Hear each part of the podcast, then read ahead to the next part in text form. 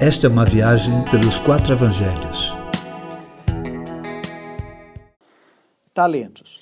Esta é uma parábola muito mal utilizada, pois na maioria das vezes é usada para controlar ou explorar pessoas no serviço da instituição religiosa. É usada também como ferramenta motivacional para a produtividade dos crentes, além de muitos outros interesses pessoais de alguns chamados líderes.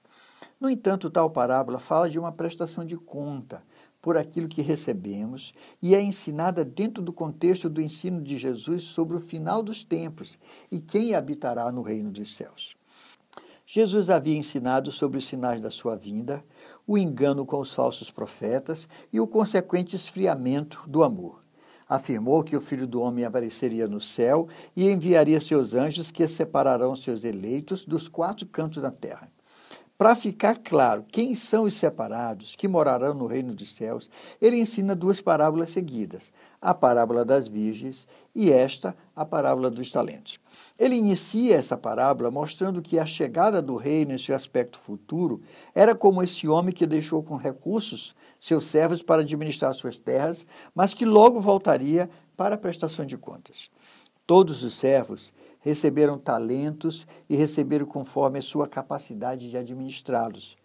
Talentos, apesar de ser uma espécie de dinheiro da época, não significa dinheiro para nós. É só uma metáfora do que recebemos, indicando que é algo de valor, mas que são bens do doador. Somos diferentes, queridos, mas todos recebemos algo que pode ser compartilhado e multiplicado. Deus distribuiu seus bens conosco como quer e conforme a nossa capacidade de administrá-lo. Fica claro, portanto, nesta parábola, que ninguém era dono dos talentos, mas simplesmente mordomos. A posse era do Senhor quem os deu. Quem recebeu cinco talentos produziu mais cinco e foi separado para o reino dos céus. Quem recebeu dois produziu mais dois e foi separado para o reino dos céus. No entanto, quem recebeu um não produziu nada. Foi chamado de servo inútil e foi lançado nas trevas.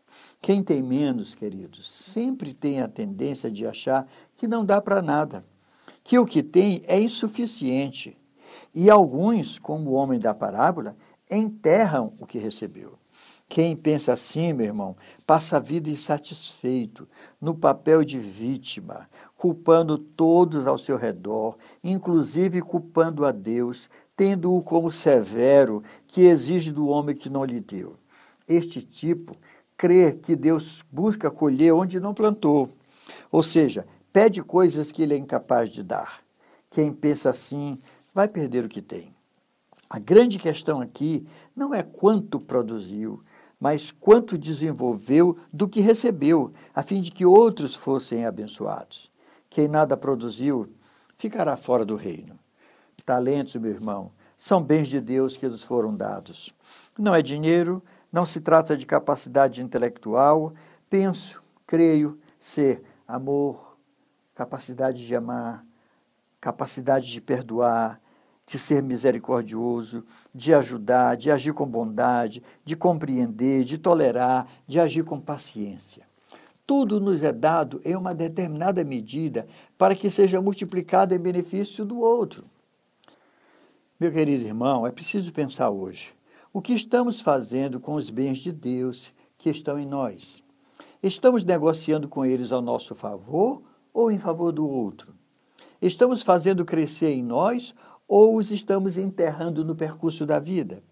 Esta é uma resposta que cada um deve dar a si mesmo e a Deus, porque, conforme Jesus, quem mais desenvolveu seus dons e talentos, mais terá. No entanto, quem nada desenvolveu, tudo lhe será tirado e viverá em trevas, porque não foi útil em sua geração. É desse jeito.